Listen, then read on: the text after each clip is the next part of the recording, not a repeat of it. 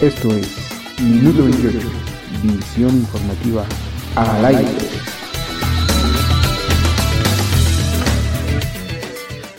Buenas tardes amigos de Minuto 28 Radio, gracias por estar de nueva cuenta aquí con nosotros. Les saluda Rubén Martín a través de periodistasenunión.com.mx y un saludo y agradecimiento como siempre a nuestro coordinador de producción David Martín. En plena época de pandemia, en donde los rebrotes están a la orden del día en gran parte del mundo, se llevan a cabo los Juegos Olímpicos de Tokio, allá en Japón. Esto en medio de restricciones y medidas que no obstante las mismas, los contagios no se han podido evitar. Y para estar a tono, escuchemos la cápsula olímpica que nos tiene en esta ocasión Yola Jiménez y quien nos comenta que la delegación de atletismo ya está lista para iniciar actividades en busca de medallas. ¿Qué tal Rubén? Muy buenas tardes, te saludo con gusto como el auditorio.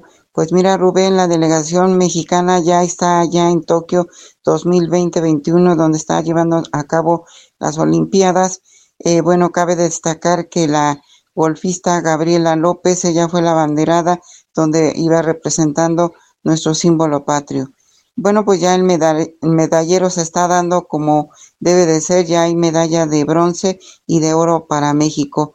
El encendido del pebetero es lo que une a todas las naciones, a todos los atletas del mundo para que participen y ahí se hace una fraternidad, no hay rivalidad, sino solamente van ellos a competir con sus pruebas pendientes que tienen y con las que se han preparado. Eh, para la otra semana, el, el 26 y 27 de julio, ya estará presente allá la delegación mexicana en las siguientes pruebas de la marcha de los 20 kilómetros, 50 kilómetros y maratón.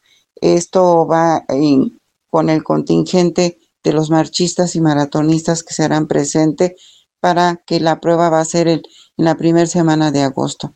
Bueno, como lo decía yo eh, en las cápsulas anteriores, eh, todos los ojos del mundo están puestos ahorita en los Juegos Olímpicos. Bueno, esto fue en los Juegos Olímpicos y te informo de las Olimpiadas Nacionales, donde los jóvenes fueron contagiados por COVID, los que estuvieron en Querétaro, en Puebla. Y bueno, pues ojalá que la titular de, de CONADE, Ana Guevara, eh, pues los atiendan como debe de ser. Esto va a pasar en 15 días y los jóvenes retomen otra vez sus actividades. Nuestros este, atletas aztecas han estado dando buenos resultados porque varios van a estar en las finales. Y bueno, pues fíjate que también hay muchas críticas para ellos que dicen que pues se hacen menos por todos los atletas del mundo que están ahí. Yo creo que esa, esas críticas no son buenas porque imagínense todo lo que se han preparado, cuatro años de preparación en todas las disciplinas, eh, pues esto no es tan fácil. La gente que no conoce nada del deporte, pues eh, se le hace fácil decir esto, pero si supieran que con qué sacrificios ellos a veces se pagan sus cosas, porque ellos invierten en su persona para poder estar este, ahí en esos Juegos Olímpicos. Por el otro lado, también se preparan mucho y si llegan a tener algún patrocinador, pues adelante. Pero mira, en esta semana que viene, entre el 2 y el 4 hasta el 18, ya va, se va a ver los resultados de la marcha mexicana como del maratón. Varios atletas como Tonatiu, que este chico de, que llegó a las finales, bueno, pues está dando una marca excelente. Eh, no cualquiera llega también a, a competir o que se quede con los finales.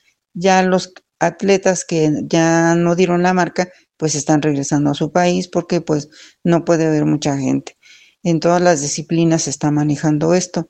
Solo queda pues este felicitar a, estos grandes aztecas que fueron a, poner en alto el nombre de México, como lo he repetido, con el simple hecho de estar ahí en ese estadio olímpico. Bueno, Rubén, esto es lo que te informo para minuto 28. Hasta pronto. Este, Rubén, pues este es para minuto 28, informó Yola Jiménez. Gracias, Yola, por tenernos al tanto de lo que sucede allá en Tokio. Para continuar con el tema, Ana Celia Montes nos habla precisamente de la tercera ola de contagios y los problemas a los que se han tenido que enfrentar organizadores y participantes para lograr que esta justa se lleve a cabo. Nacionales. Qué gusto saludar a todos nuestros atentos y fieles Radio Escuchas de Minuto 28. Por supuesto, y una vez más, mi admiración y respeto a Rubén, nuestro titular, y a Periodistas en Unión. Tenemos ahora coronavirus y Juegos Olímpicos. Y no podría ser de otra manera, porque contra todas las predicciones y todos los temores en todo el mundo, literalmente hablando, se están llevando a cabo las Olimpiadas correspondientes al año 2020. Esto es un año de retraso.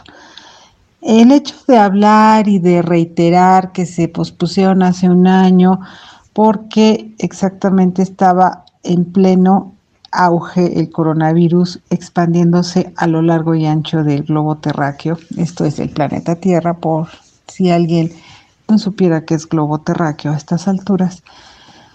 Resulta y sucede que el viernes pasado, 23 de julio, se inauguraron, siendo que ya había encuentros previos como los de fútbol, donde por cierto México venció a Francia ¿eh? en el fútbol olímpico, pero ¿qué creen? Ya Japón le ganó a México, así que a ver cómo le va México en, en, este fútbol olímpico y en general a la delegación mexicana, ¿no? Porque hay, hay la esperanza de que se traigan varias medallas que coloquen en alto el nombre de nuestro país y que por supuesto siempre está el anhelo de todos que se escuche nuestro himno, nacional a la hora de la premiación, evidentemente con medalla de oro.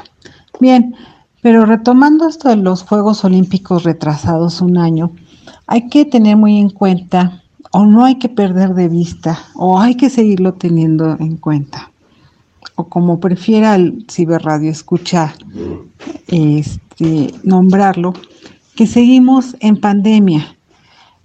Esta pandemia de coronavirus que inició finalmente en 2019 en China y que se expandió a lo largo de 2020 y que sigue en 2021 pues está presente en nuestra vida. Digo, es algo que no, no necesito reiterarlo porque todo el mundo lo tenemos como muy claro, ¿no? Sin embargo, a mí me llama la atención cómo a estas alturas, cuando por lo menos en nuestro país y en Estados Unidos, estamos ya en pleno auge de la tercera ola, esa tan temida y anunciada y llegada ya desde hace ya mes y medio prácticamente, ¿no? Y reconocida además por el subsecretario Hugo López Gatel y por la gobernadora de la Ciudad de México, Claudia Sheinbaum, que quien es, bueno, sobre todo que la Claudia Sheinbaum decía que no veía así como vestigios de que venía la tercera ola a la Ciudad de México y resultó que sí. Bien, eh, retomando otra vez lo de los Juegos Olímpicos, una justa internacional que evidentemente genera muchas expectativas en todos los países participantes, porque pues sí es padre, ¿no? Como lo dije hace un momento, ver ondear la bandera de la nación propia, escuchar el himno nacional, retumbar, ver a los atletas coronarse con las medallas, sobre todo la de oro, ¿no? Eso es, eso es padre, eso es altamente gratificante, aunque uno pues ni siquiera no salga a nada, ¿no? Ni siquiera practique ningún deporte. Pero bueno, como país está ese orgullo. Sin embargo, el coronavirus como se ha dicho en repetidas ocasiones en todos lados, nos vino a cambiar la vida en todos los aspectos. Entonces, el que se lleve a cabo un año después esta justa deportiva, la más importante, en pleno coronavirus, en pleno mundo ya con otra normalidad, con otra visión, con otra eh, con otras eh, incluso eh, prioridades como es la salud, como es el comprar vacunas, como es estar vacunando a su población.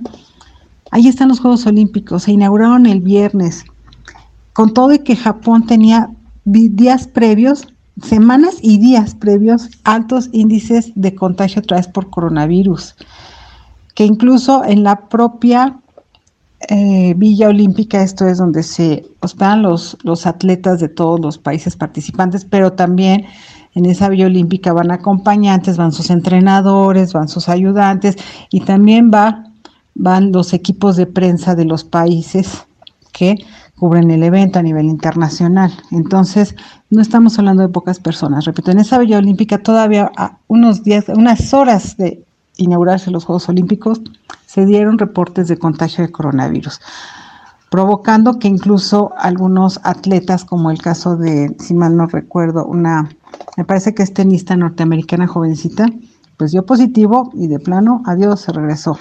¿Sí? Entonces, con todo y que el gobierno japonés, que seguramente está haciendo todo lo posible por mantener protocolos de sanidad súper estrictos, pues no es posible, ¿no? Con tanta gente reunida es muy complicado. Con todo y que, volviendo al fútbol, pues por lo menos ahí el estadio o los estadios en donde se está llevando a cabo el fútbol olímpico están vacíos, salvo están obviamente los jugadores, su equipo técnico, etcétera pero no se ven en las gradas a los, al público, a los fanáticos, a los que van a apoyar, a las porras, pues. Entonces, si así va a estar la tónica de los Juegos Olímpicos, le agregará un elemento más de peculiaridad a esta, a esta justa de por sí ya peculiar e histórica, que sin estar el mundo en guerra, como fue en el caso de la Primera Guerra Mundial y la Segunda Guerra Mundial, que provocaron la cancelación de tres Juegos Olímpicos, ¿sí? Ahora tenemos que se posponen y se están llevando a cabo en medio de otra vez una, un azote internacional epidemiológico, ¿sí? ¿Cómo es esto? Pues, pues así, sin armas. Se ha especulado mucho que incluso estamos hablando de una guerra bacteriológica, pero que el coronavirus sigue estando presente y va a seguir estando presente. Pero eso no bastó o no fue suficiente para que el interés deportivo, sí, claro, yo no lo niego, ¿no? Pero sobre todo el interés político y económico que está detrás de los Juegos Olímpicos, de cualquiera, y eso no lo podemos negar, pues haya prevalecido, ¿no? Incluso la Organización Mundial, Mundial de la Salud avaló que se llevaran a cabo los Juegos Olímpicos y pues al parecer no han sido suficientes el que se reporten números de contagios, ¿no? Como yo lo comentaba hace un momento, tanto en Tokio a nivel de país como ya en la Villa Olímpica y que incluso atletas ya estén presentando contagios y síntomas de coronavirus. Está el caso de un país africano, Guinea, que retiró a su delegación. Ah, sí van a decir, ay, pues si nada más eran cinco, sí, claro, bueno, eran cinco, porque prefirió no poner en riesgo a sus atletas, aunque fuera un equipo muy reducido deportivamente hablando, pero también nos habla de una conciencia de ese país, ¿no? Siendo que las grandes potencias deportivas allí están. Y sí, claro, cosechando medallas y claro que colocándose en el medallero y claro que están los patrocinadores, si las marcas. Y claro que por supuesto otra peculiaridad más de estos Juegos Olímpicos es que por lo que tengo entendido van a reducir su tiempo. Eh, eh, ¿Esto a qué se refiere? A que van a ser, me parece que tres semanas en lugar del mes y fracción que se acostumbraba para los Juegos Olímpicos. Y bien, recordemos que cada cuatro años el mundo se vuelve una gran aldea global en términos de Marshall McLuhan en cuanto al alcance de los medios de comunicación masiva. Esto es, que gracias a los medios de comunicación y bueno, ahora más teniendo internet y redes sociales, todo el mundo está prácticamente cableado, esto es interconectado, todos sabemos qué está pasando allí en Tokio, porque además de que nos platican todo lo que está sucediendo en las justas deportivas, también la vida, obra y cultura de en este caso de Japón, lo cual también está muy bien, muy padre, incluso con cuestiones de humor, excelente. Y todos somos prácticamente un público cautivo, sí, pero en esa aldea global, en esa interconexión, gracias a los medios de comunicación masiva, pues se está perdiendo mucho, desde mi punto de vista, se está perdiendo mucho esa parte humanística y esa parte de la conciencia porque sí, está el dilema. Por un lado, el haber cancelado unos, una justa deportiva internacional, que es también como la esperanza de, los países, de muchos atletas, eh, de muchas organizaciones deportivas incluso los mismos gobiernos para promover el deporte, la cultura, el espectáculo sano y, una cultura del deporte, sobre todo entre la juventud, ¿no? En cualquier lugar del mundo. Pero, eh, perdón, pero por otro lado está ese aspecto económico, la verdad, consumista, ¿sí? mercantilista, que decididamente predominó más en que se realizaran estos Juegos Olímpicos, aún esperándose un año y aún exponiendo a todos los asistentes a coronavirus y pues también a, estas otras oleadas que han, que han acompañado al coronavirus, como son pues la ansiedad colectiva, también el nerviosismo.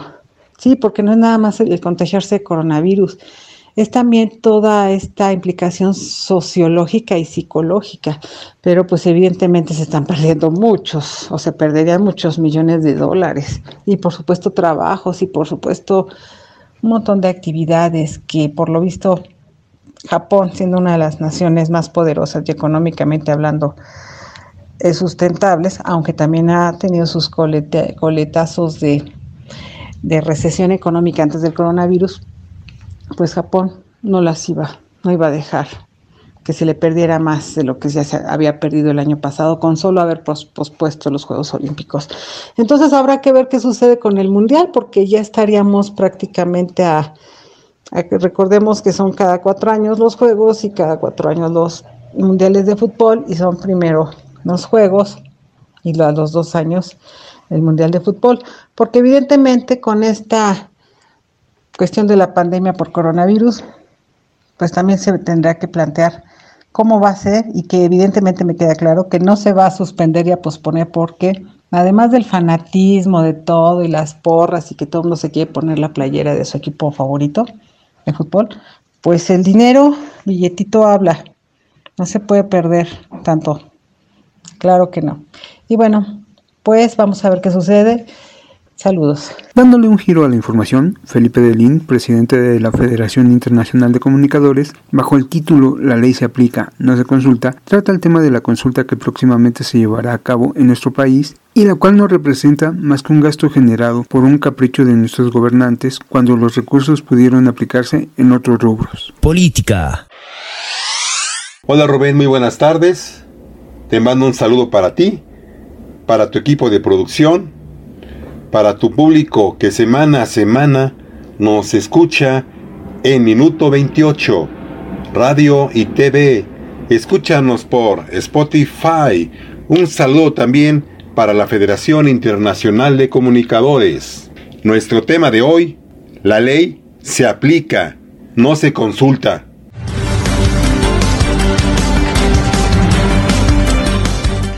¿Qué es la consulta popular?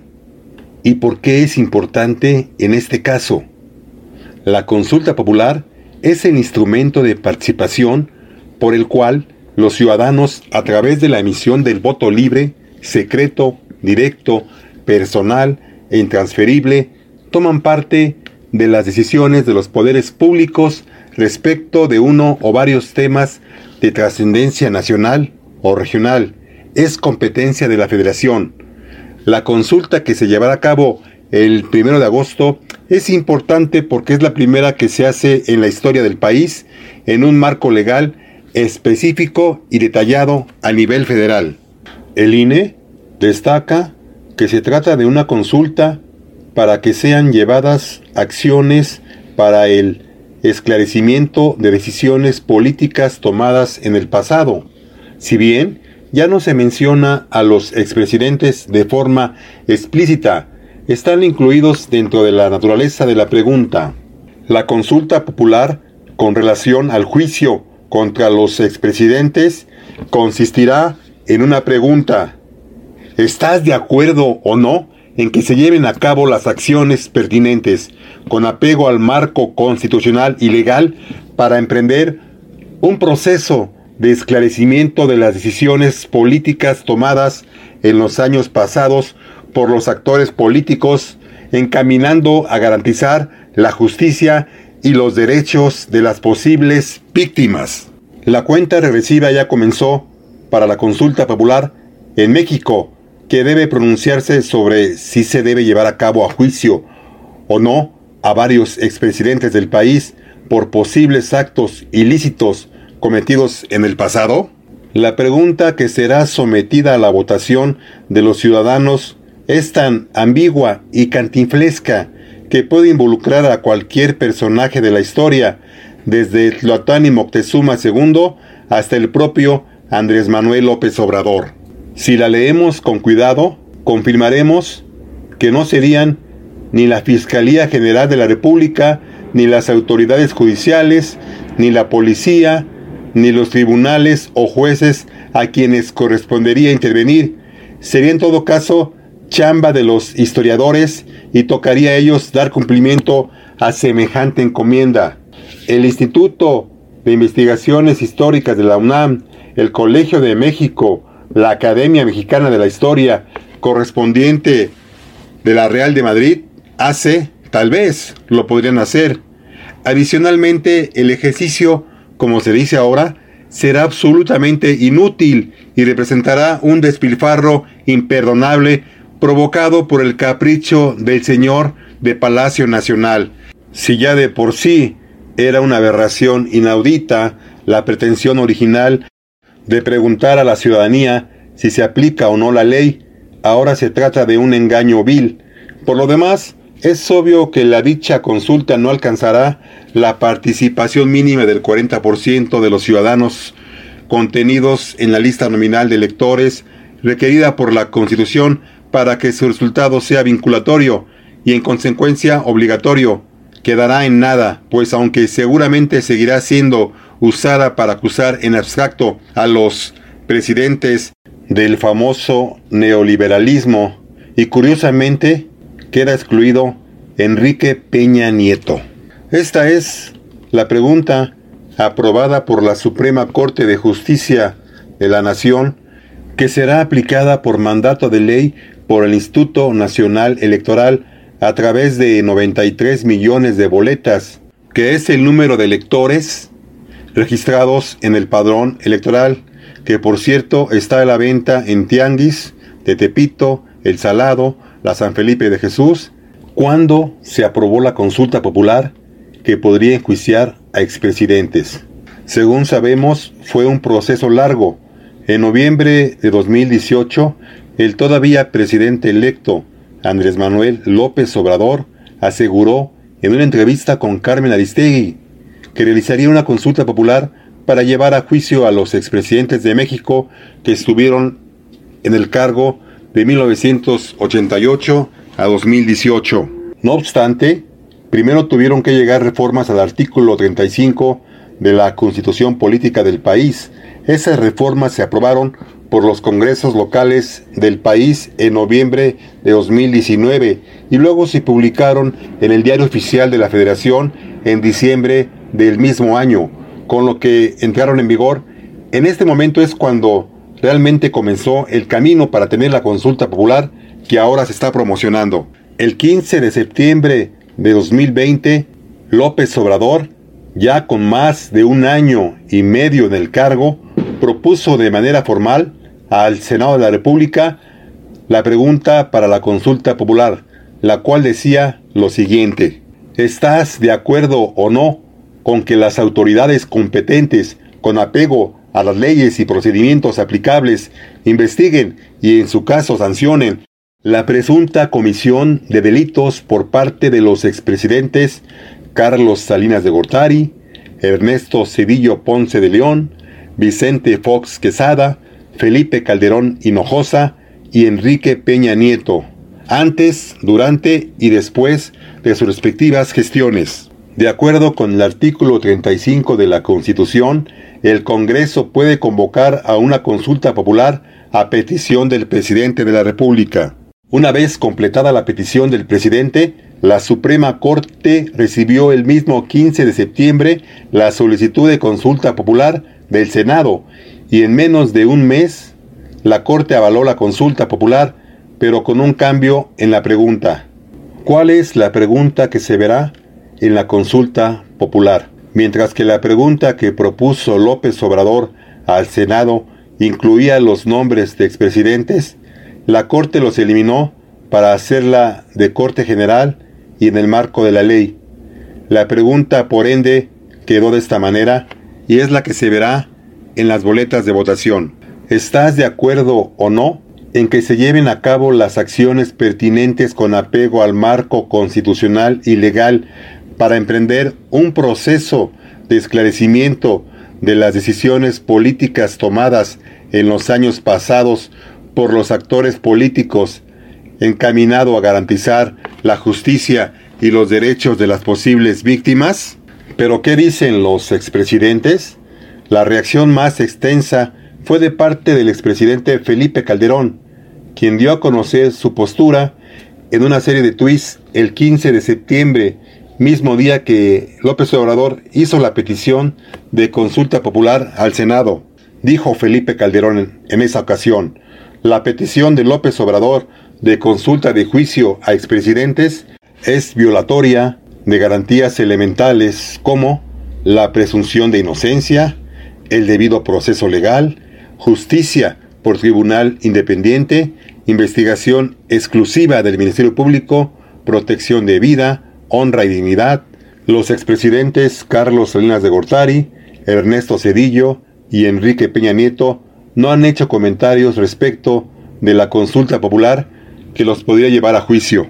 Organizaciones civiles y políticas exigieron al presidente Andrés Manuel López Obrador detener la farsa de la consulta popular que él promueve con el argumento de juzgar a los exmandatarios del periodo neoliberal.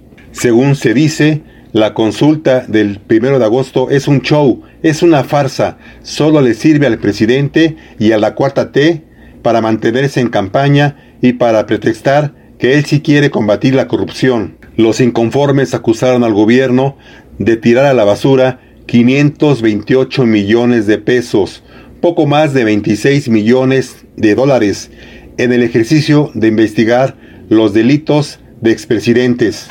Según comentan los líderes de organizaciones políticas y civiles, basta de perder el tiempo y dinero público en shows partidistas. Utilice, señor presidente, los instrumentos legales y el peso del gobierno para castigar a los presuntos corruptos tanto del pasado como del presente. La ley se aplica, no se consulta, ya basta de shows y de mentiras al pueblo de México. Mucha propaganda pagada a periódicos afines al gobierno como La Jornada, Regeneración, Proceso y otros más que pululan por ahí para hacerle gran promoción a esta farsa los partidistas de Morena están en las calles, afuera de los metros, de los mercados, engañando a la gente de un posible enjuiciamiento a expresidentes del periodo neoliberal. La farsa está destinada al fracaso, pues ahora es legal y se requiere que participe casi el 40% del listado nominal para que sea vinculante, es decir, para que se aplique la ley. Pues bien, Rubén y amigos que nos escuchan en Minuto 28, Noticias, Radio y Televisión, la ley se aplica, no se consulta. ¿Por qué esta farsa? ¿Por qué seguir mintiendo? ¿Por qué ese show de estilos vanos? ¿Por qué los mexicanos tienen miedo a exigir sus derechos, a pelear por sus derechos, cuando este gobierno fue oposición, hizo lo que quiso, cerró calles, avenidas, hizo manifestaciones con grupos de choque, y por qué ahora nos mete en un miedo terrible de amenazas, de muertes, de violencia, de grupos de narcotraficantes que compran elecciones y medran con la salud en las vacunas. Ya basta de gobiernos falsos, mentirosos, corruptos, que nos meten miedo, que nos meten realmente en una situación de cobardía, de apatía, de conformismo. Eso no es México, así no estábamos acostumbrados. Estamos viviendo lo peor, lo peor de las épocas de nuestro México querido. Los mexicanos tenemos la oportunidad de defender a nuestro país. Hagámoslo con valentía, con responsabilidad, si no seremos unos pobres inútiles para siempre. Todos debemos saber que son empleados nuestros que les pagamos de nuestros impuestos no son reyes, emperadores, virreyes, dioses. No, son empleados nuestros, pero por cultura tonta nos hacen creer que son intocables, que son mesías, que son los que mandan y nos gobiernan a su antojo y disposición. Por hoy es todo, recordándoles que la verdad no se vende, se dice con valentía, objetividad y responsabilidad. Se despide ustedes su amigo Felipe Delín. Hasta la próxima. Buenas tardes. Saludos. Gracias Felipe. Bien, ¿sabe usted cómo gobiernan los dictadores? Para darnos una idea, nuestros amigos de radialistas.net prepararon el siguiente material.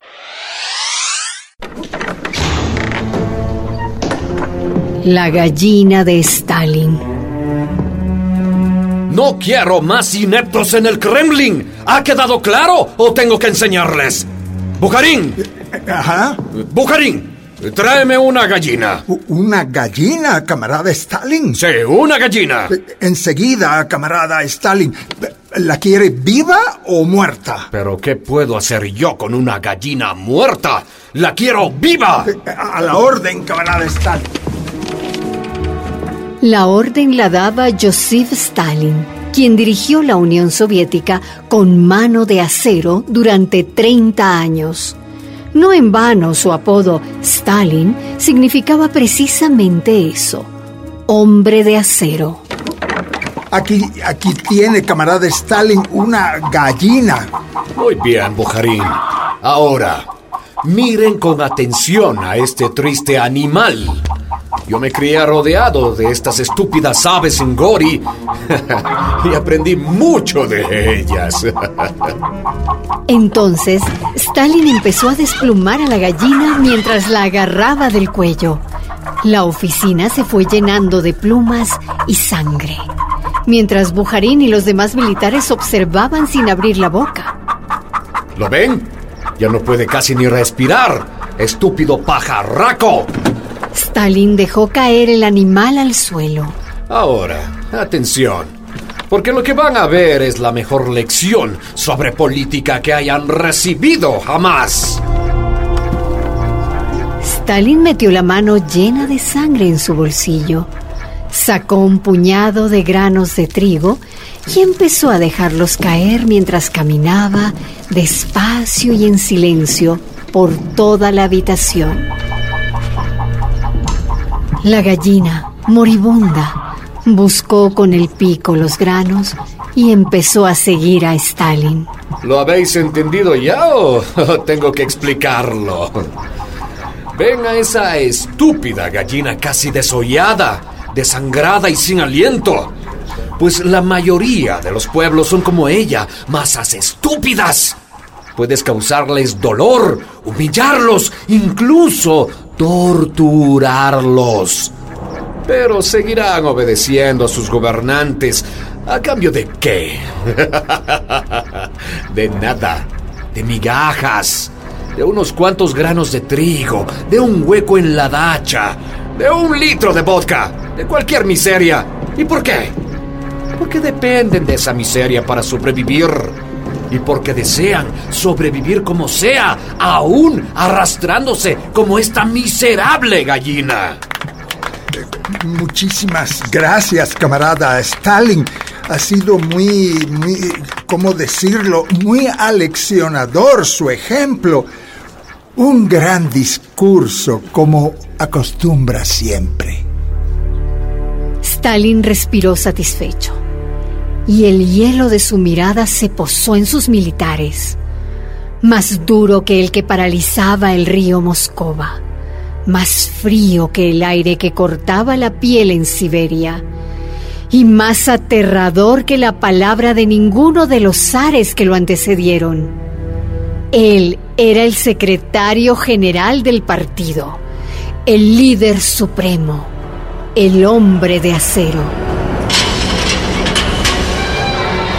Pocos años después, Bujarín, como tantos del Ejército Rojo, sería también perseguido, torturado y ejecutado por su gran líder. Y Joseph Stalin pasaría la historia como el gran dictador y como uno de los mayores asesinos de todos los tiempos.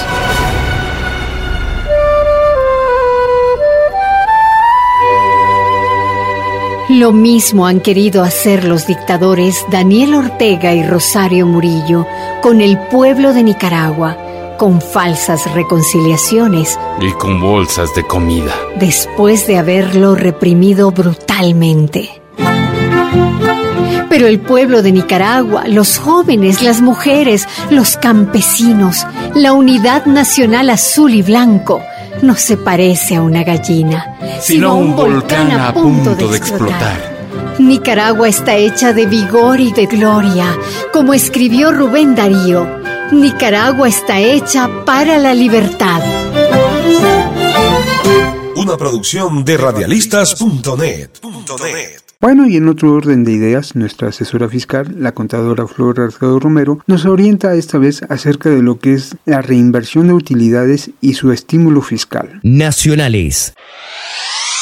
Buenas tardes, estamos en una sección más de Minuto 28, estamos en el programa fiscal. Un grato saludo a todos nuestros radioescuchas y nuestro tema del día de hoy es la reinversión de utilidades y su estímulo fiscal.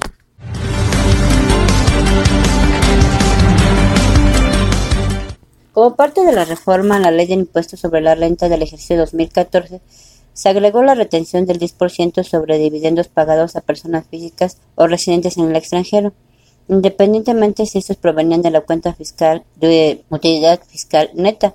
Sin embargo, como parte de las modificaciones realizadas a la ley de impuestos sobre la renta para el ejercicio 2016, se agregó la fracción 1 del artículo 3 de las disposiciones transitorias para 2016, el cual establece lo siguiente. Se otorga un estímulo fiscal a los contribuyentes personas físicas que se encuentren sujetos al pago del impuesto previsto en el artículo 140, segundo párrafo de esta ley, derivado de los dividendos o utilidades generados en los ejercicios 2014, 15 y 16, en tanto dichos dividendos o utilidades sean reinvertidos por la persona moral que los generó.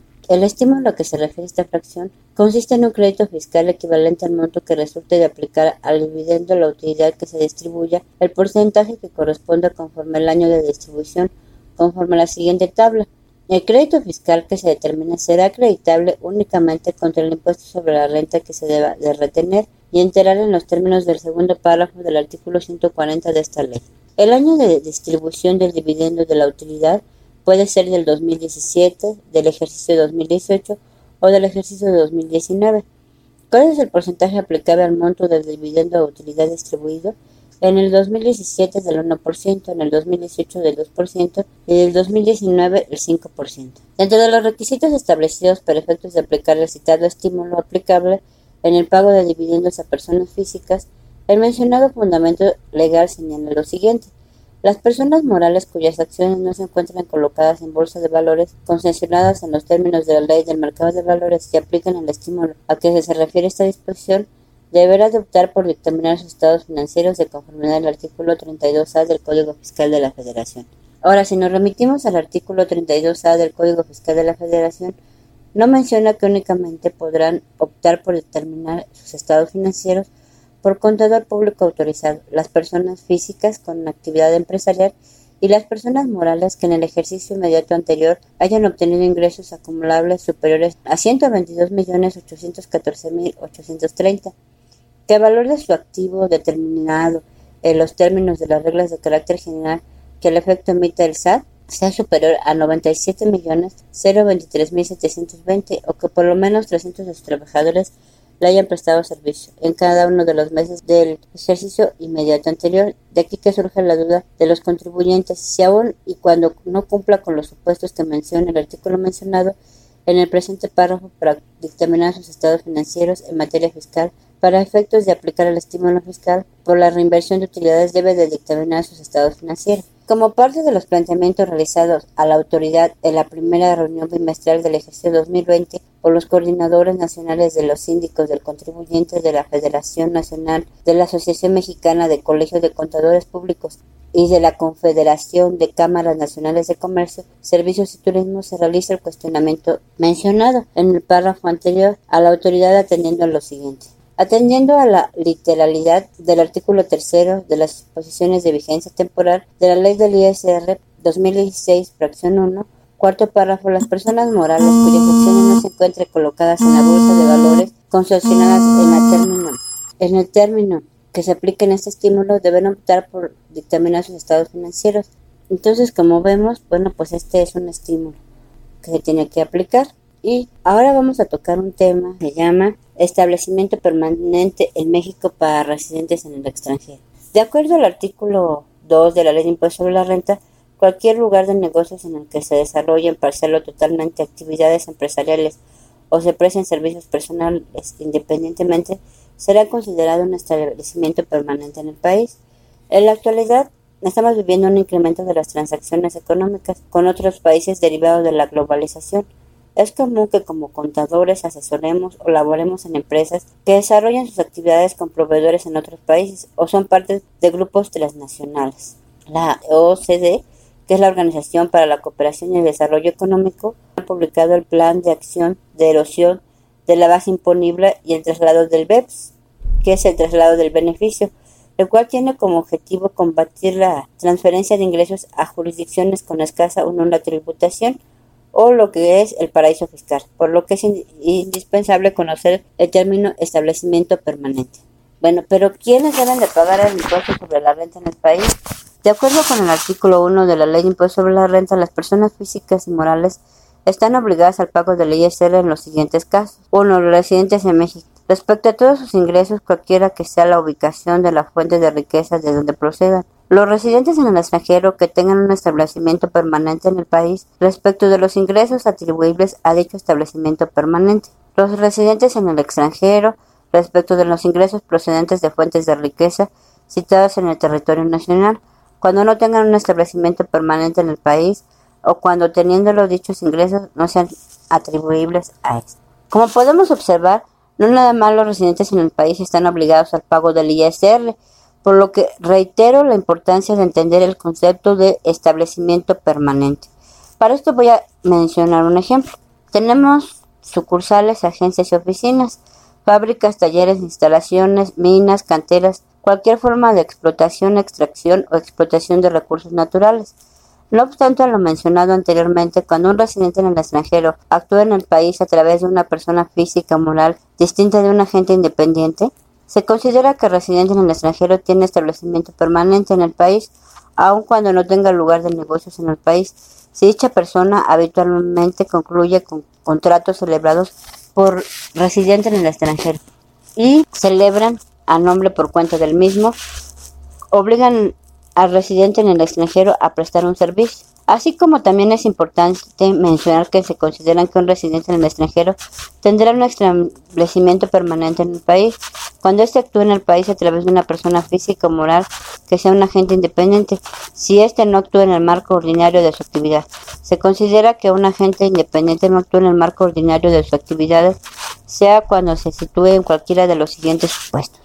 Cuando tenga existencia de bienes, mercancías, con lo que efectúe entregas por cuenta del residente en el extranjero, asuma riesgos del residente en el extranjero, actúe sujeto a instrucciones detalladas o al control general del residente en el extranjero, ejerce actividades que económicamente corresponden al residente en el extranjero y no a sus propias actividades, perciba sus remuneraciones independientes del resultado de sus actividades, Efectúa operaciones con el residente en el extranjero utilizando precios o montos de contraprestaciones distintos de los que hubiera usado partes no relacionadas con operaciones comparables.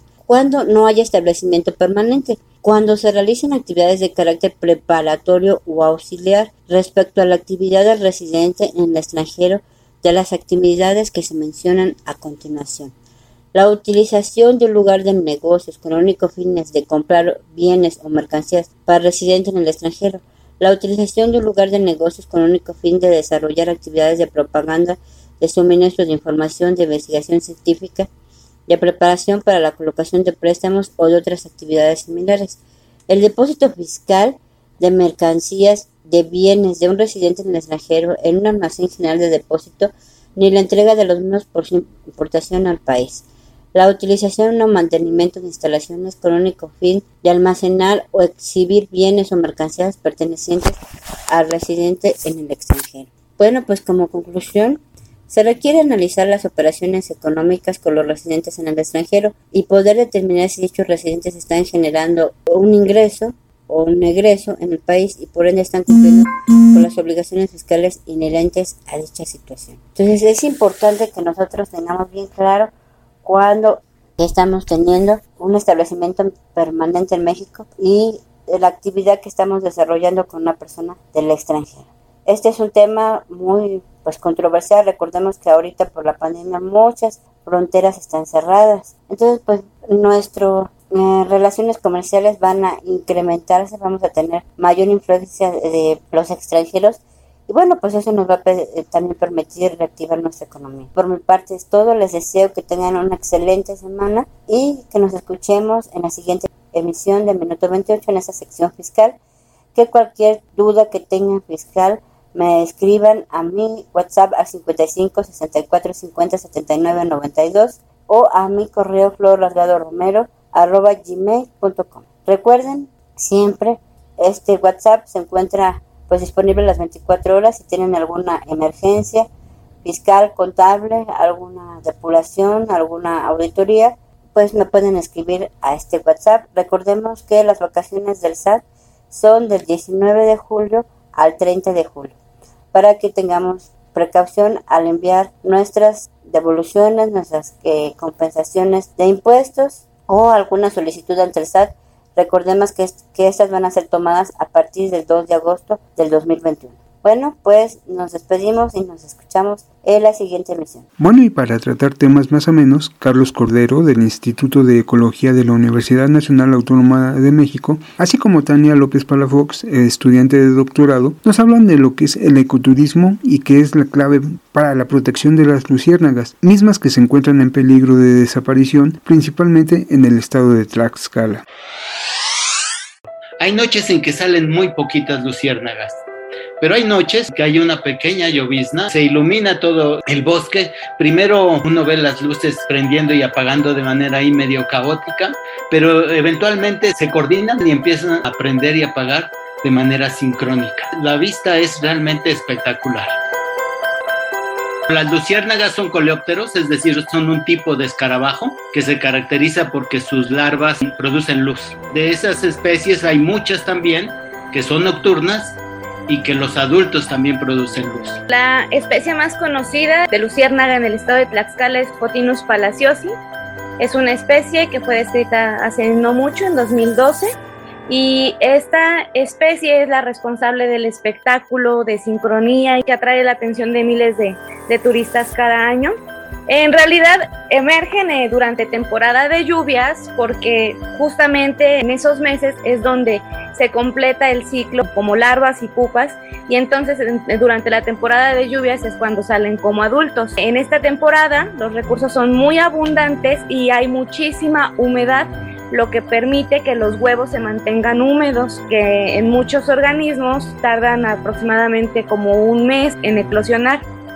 La función que tienen las luciérnagas en el ecosistema no está muy bien estudiada en la mayoría de los casos, pero por ejemplo, estas luciérnagas como las que se utilizan en el ecoturismo, tienen la característica de que son sumamente abundantes. Las encontramos por miles y miles en áreas normalmente bien restringidas. Entonces, si nosotros nos imaginamos que esas luciérnagas provienen de larvas que vivían bajo tierra, que se alimentaban de lombrices, caracoles, y de babosas, seguramente pues, deben de tener un papel muy importante como depredadoras de estos organismos. Por otro lado, también ellas son fuente de alimento de, muchos animales. Las arañas se las comen muy felices. Hay algunos saltamontes que también las depredan. Las luciérnagas del estado de Tlaxcala, especialmente Fotinus palaciosi, son em, organismos que se encuentran en grave riesgo porque se enfrentan a muchos factores que pueden llevarlas a su extinción. Estos factores son muy, muy diversos, desde la contaminación lumínica, el calentamiento global es otra de las cuestiones que afectan a las poblaciones de luciérnagas y a Photinus palaciosi. También el ecoturismo, si no es llevado de una manera adecuada, puede impactar muy, muy gravemente las poblaciones de, de estos organismos. Y además, pues eh, la fragmentación del hábitat debido a que se descapotan terrenos para destinarlos para zonas urbanas o para tierras de cultivo. Entonces, tirar basura, hacer ruido, eh, utilizar fuentes de luz externa, meter muchas personas en solamente un sendero, que los guías no tengan control sobre los grupos grandes, todo eso es un problema y mm, en realidad se ha visto y han desaparecido ya en otras partes del mundo poblaciones por completo debido al ecoturismo mal, eh, pues mal llevado a cabo. Entonces, pues ya sabemos cuáles son los riesgos ya sabemos que sí hay un, daño muy grande, a pesar de que son muy diferentes las especies, tienen muchas cosas en común, pues entonces es momento de actuar y de no hacer ese tipo de cosas, de aprender de lo que ya se hizo mal.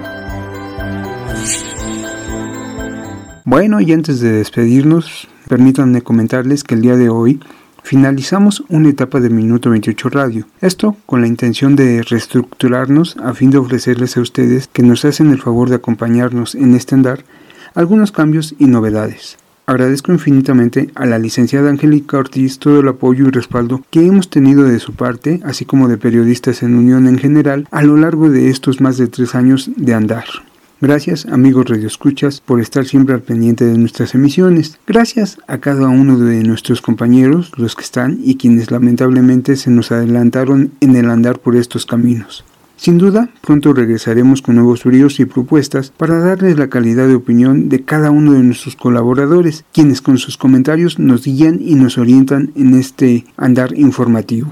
Muchas gracias por estar con nosotros y como siempre nuestro agradecimiento por acompañarnos cada semana en este espacio informativo realizado por Minuto 28 Producciones con la colaboración de las revistas IP, Nuestra Ciudad y Tu Opción, Periodistas en Unión y su red internacional de asociados, así como de la agencia Show Hit en la información de espectáculos. Gracias a David Martín, coordinador de producción, y a todo el equipo que hace posible esta emisión. Principalmente, muchas, muchas gracias a ustedes por seguirnos. Recordemos que la tercera ola de la pandemia está en pleno apogeo, por eso estemos muy alertas a cualquier síntoma y no bajemos la guardia. Cuidémonos. Mi nombre es Rubén Martín. Hasta la próxima.